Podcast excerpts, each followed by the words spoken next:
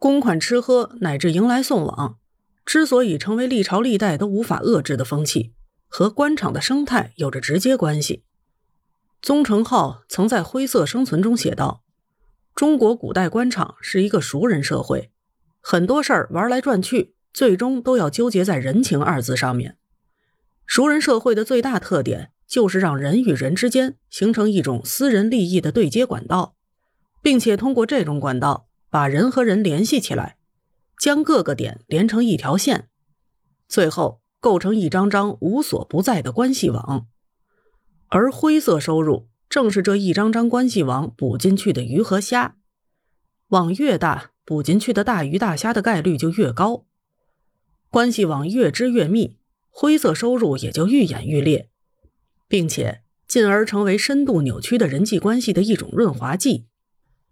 在熟人社会里，人情大过天，官员无论是想升迁还是想自保，都必须通过付出大量交际成本来维系人情。但是与此同时，历朝历代官员的俸禄大多都不高，要维系这种灰色生存，就需要更多的灰色收入。这些灰色收入的重要来源就是公款。比如明朝的时候，地方官的主要收入其实是地方财政收入的节流，也就是俗称的火耗；京官的主要收入则来自地方官的馈赠。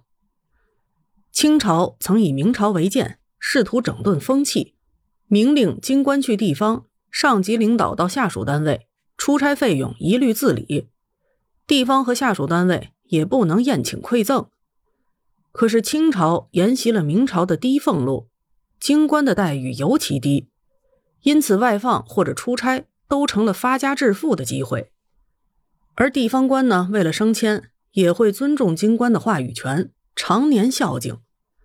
二者相互作用，形成了在皇权体制下根本无法动摇的利益链。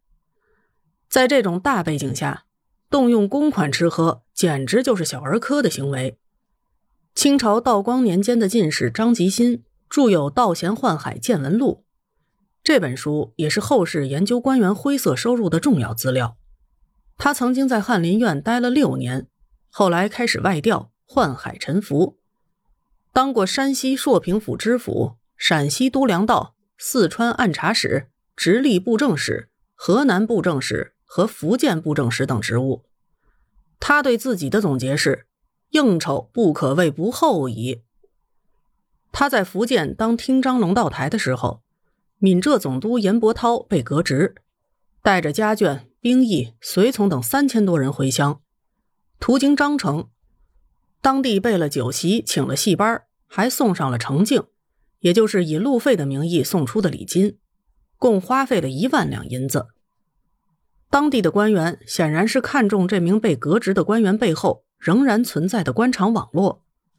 如果是钦差出巡过境，地方会先从财政里借出一笔巨款开销，最后由各州县和部门分摊，大概每次摊派都在三五万金。用于吃喝接待和馈赠礼金，钦差往往故作姿态不肯接受礼金，地方官还得派人把礼金送往他们的京城私宅。如此到位的服务，只因为钦差能够在皇帝的面前说上话。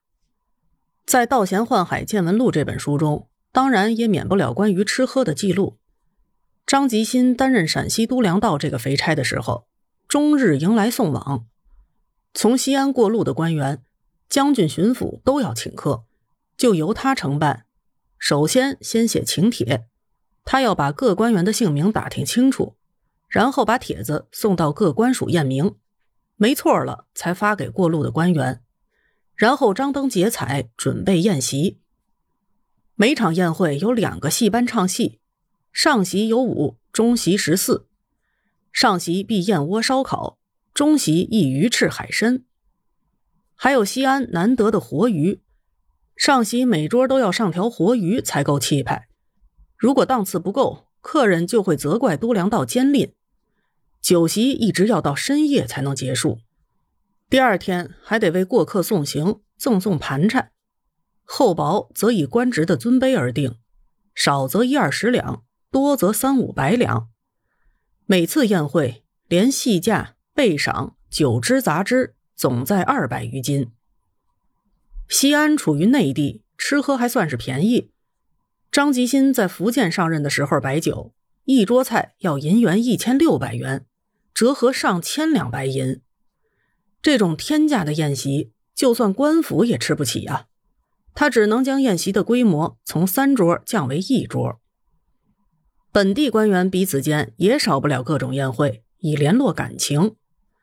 官员终日送往迎来，听戏宴会，大宴会每月都有，小应酬则日日不断。尤其是张吉新身为都粮道，更不能占着肥缺不会做人。到了年节，更是要请将军和巡抚宴会，还要赴外道府县进省者的宴请。这位爷等于全年下来就是在胡吃海塞、行贿受贿。